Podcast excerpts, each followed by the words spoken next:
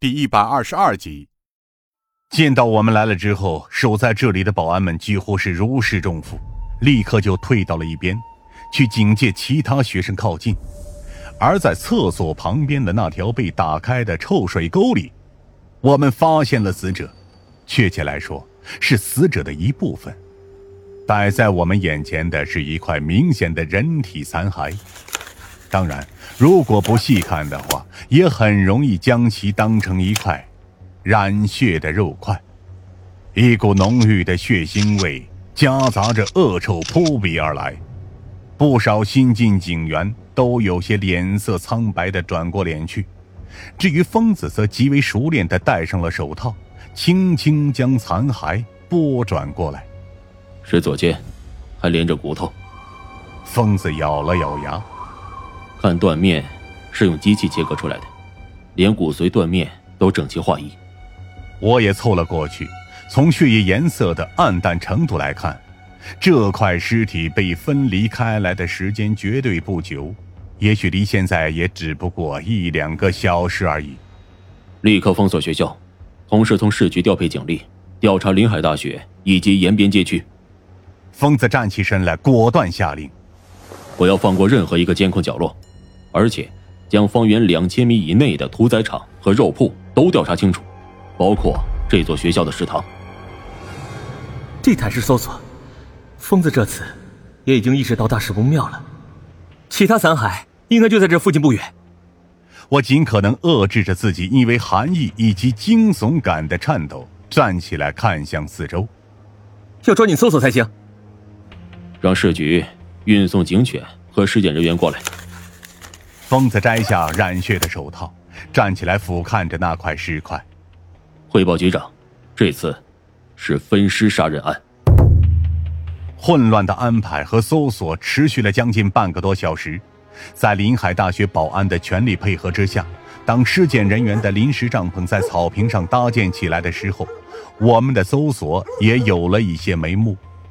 在警犬的搜索下，我们最终集齐了差不多百分之六十的尸体残骸，全部遍布在这附近区域的水沟系统里。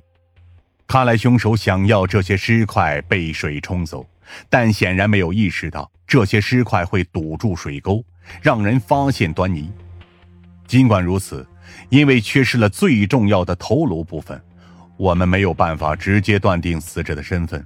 加上其他残骸显然也遭受了严重的破坏，我们只能进行进一步的检测，才能确认死者身份。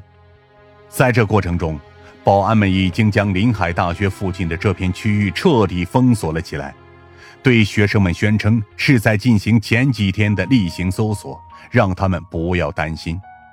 很快，夏灵薇也赶了过来，一头湿漉漉的头发还没吹干，显然是在洗澡的时候接到了我们的紧急电话。怎么会这样？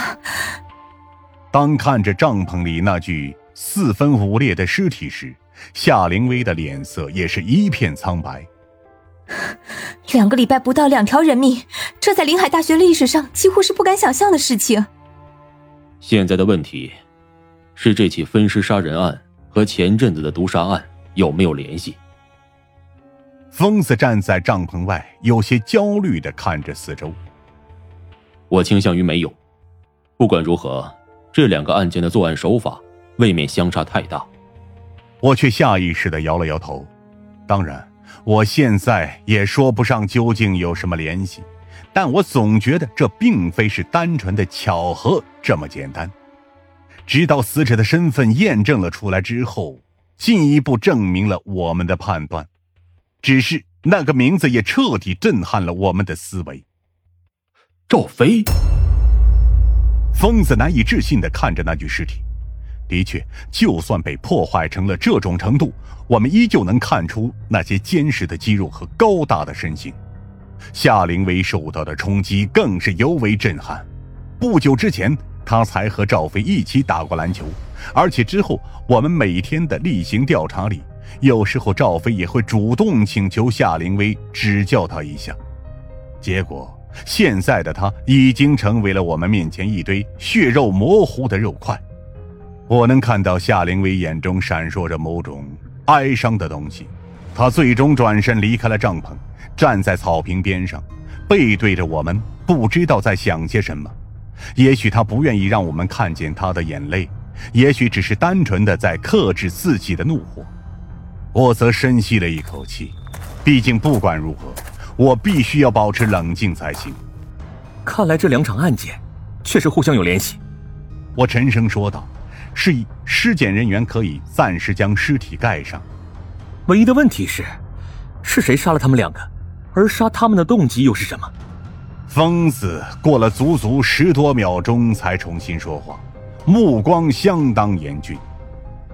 嗯，我去和局长打个电话，这里交给你了。等到疯子凝重的离开了帐篷，我才用力揉了揉太阳穴，试图将那些干扰我的杂念暂时都驱赶出去。然而，不管我如何努力，都没有办法完全冷静下来。